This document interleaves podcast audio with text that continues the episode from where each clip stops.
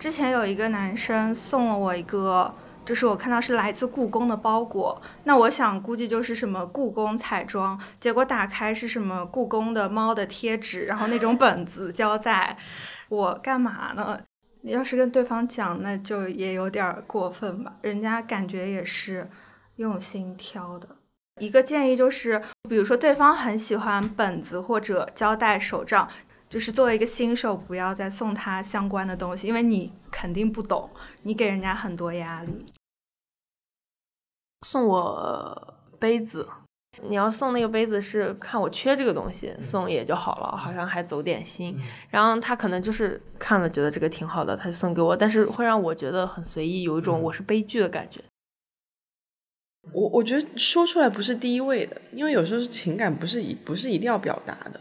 但是你会降低对这个人的期待和你觉得这个人品味可能跟你不在一个频道里。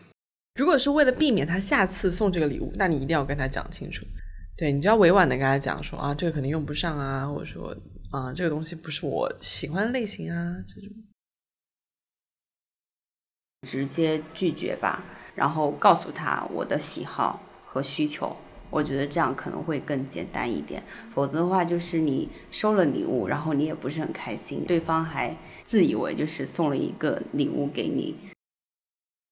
他送了一个很奇怪的手工的东西，就很难描述。它是一个小的灯泡，但那个灯泡下面是平的，然后是倒过来的，就是它那个螺口是朝上的，然后它里面插了一些学校的芦苇，他以为那个芦苇不会干，结果后来芦苇就生了虫子在宿舍。